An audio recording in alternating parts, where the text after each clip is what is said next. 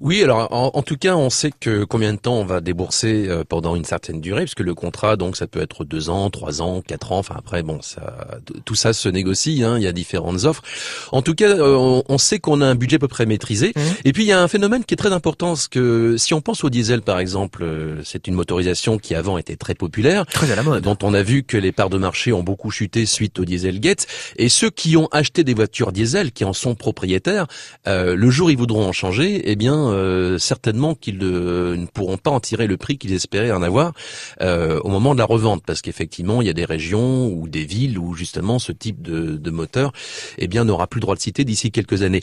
Si vous louez une voiture diesel pendant deux ans ou trois ans chez un constructeur, vous n'aurez aucun souci par rapport à la revente, puisque de toute façon, si vous louez la voiture et que vous la rendez à la fin du contrat, euh, c'est pas vous qui avez la patate chaude, vous la vous la redonnez en quelque sorte au constructeur. Donc, c'est aussi un peu ce côté sérénité qui est intéressant dans le cas de la location, que ce soit LOA ou LLD.